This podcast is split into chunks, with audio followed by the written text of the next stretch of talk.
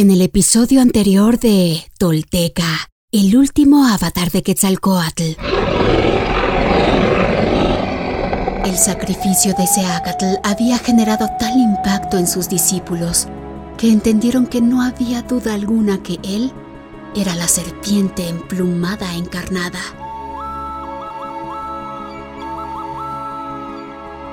Mientras Xochitl le componía una canción de despedida, encomendándole a Nanahuatzin el espíritu del recién partido.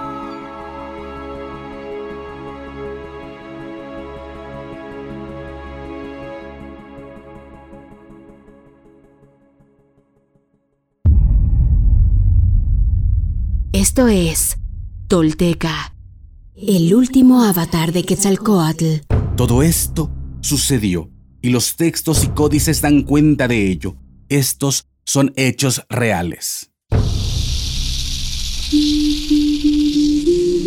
Quienes logran desentrañar en sí mismos el secreto del todo se vuelven personas espejo, rostro y corazón y en ese espejo nos reflejamos todos como herederos de la náhuac.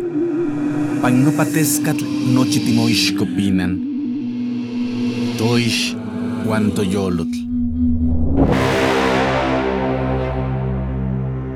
Tolteca, el último avatar de Quetzalcoatl, un podcast basado en la obra de Frank Díaz y producida por Nación Tolteca y Fundación Donde Educarte. Producción y realización, Warp. Narración, Mardonio Carballo.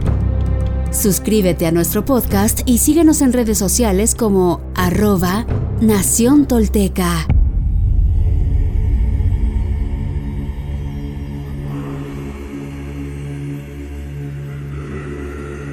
La niebla. La hoguera ardió hasta la tarde. En la noche una espesa niebla descendió sobre el cerro y sus alrededores.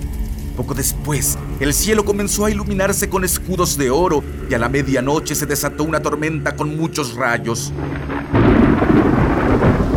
Los soldados que ya estaban asustados por la niebla creyeron que Tlaloc les enviaba la tormenta en señal de ira, pues sabían que cometían un mal al perseguir a Seacat. Aterrados, corrieron a refugiarse en su cuartel. El códice florentino dice, Yowali ejegat nahuali totecuyo, nuestro señor Quetzalcoatl es viento y tinieblas es nahual.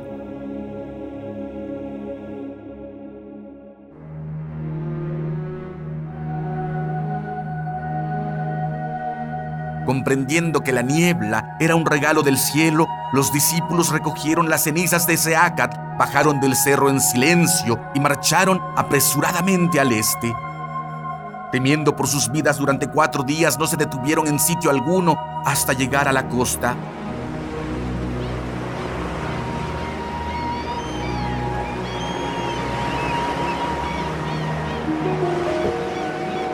El códice florentino relata Decían que los que habían muerto aún andan conscientes durante cuatro días.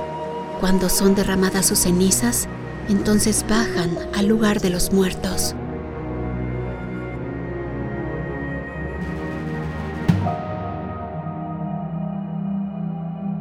Tras recuperar el aliento, marcharon al sudeste por otros seis días hasta la desembocadura del río Tilapan, Allí torcieron al sur y tras un día de camino llegaron al empalme de Tizapan, donde se extendían los ruinosos embarcaderos del antiguo pueblo olmeca.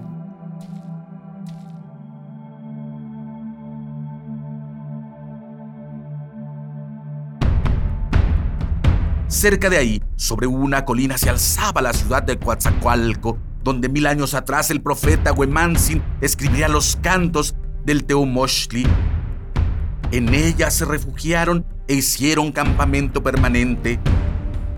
Mientras los yapanecas escapaban, el espía llegaba a Tula en busca de su recompensa. Tras pagarle su pieza de jade, Huema ordenó a sus generales que fueran en busca de Seacat, pero Tezcatlipoca, que estaba al tanto de todo, lo interrumpió y le dijo: No vale la pena que muevas a tus hombres, pues el penitente ha muerto.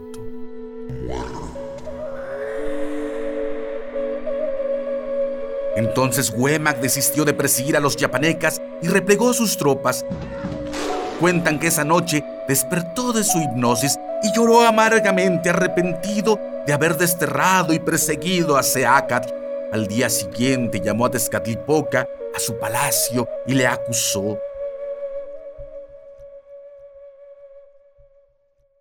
Tú, manipulador, durante 10 años he seguido tus consejos y el resultado es que perdimos a nuestro mejor gobierno, enemistaste a Tula con todos sus vecinos y has llevado a la muerte a un hombre que valía más que yo.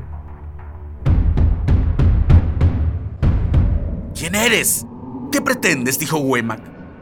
¿Acaso no sabes que me llaman Neko Yaot? Al escuchar esto, Huemac ordenó a sus guardias que lo ejecutaran pero el malvado con pasmosa agilidad evadió todos los intentos de capturarlo y atrapó en el aire las flechas que le dispararon.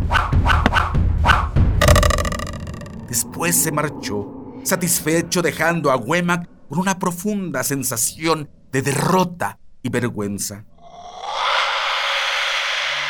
Dicen que a partir de ahí se volvió un hombre abatido y sombrío y su mirada mostraba la maldición de los dioses.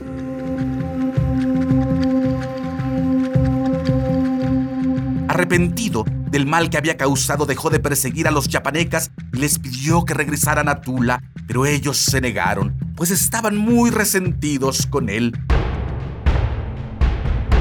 Entonces, otorgó el título de serpiente emplumada a Cuautli, el sumo sacerdote del templo de Shikokoc, el cual se sentó en la estera y la silla de Seacat. Dice el Tratado de las Idolatrías de Alarcón Estera, me asiento de ocelote, tú que abres tu boca hacia los cuatro rumbos, pues tienes hambre y sed como yo, te conjuro, por si se acerca el perverso, el burlador de hombres, ese agente de malos consejos. Despiértame, protégeme.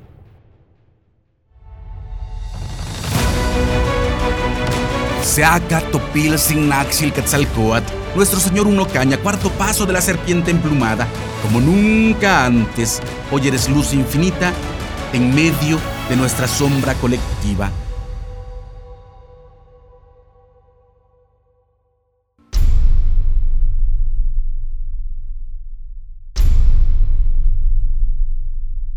Me pongo de pie, firme sobre la tierra.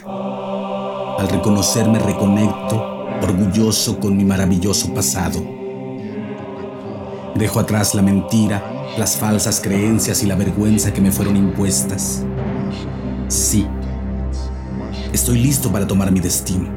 Hoy, después de mil años, he despertado. Soy espíritu tolteca que jamás fue conquistado. Hoy reconecto contigo, Anáhuac, nuestro verdadero grandioso y milenario origen para que desde ahí unido con mis hermanos toltecas, caminemos erguidos en el presente y hacia el futuro que forjaremos.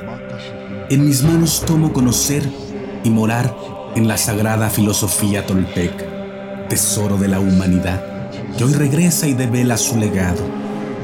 Un camino para despertar y evolucionar en un mundo que se ha quedado sin imaginación ni respuestas. Así, basados en nuestra verdadera raíz, incorporando los últimos mil años de avances y sacrificios de hombres y mujeres de todas las culturas, iniciamos la construcción de un futuro que sí es posible, deseable y esperanzador para la humanidad, el planeta y el universo. Sí, soy sagrado. Sí, soy tolteca. Sí, soy sagrado soy sagrado, soy tolteca. He despertado y desde mi vulnerabilidad descubro mi verdadero poder. Una vez más, mi corazón brilla en el horizonte.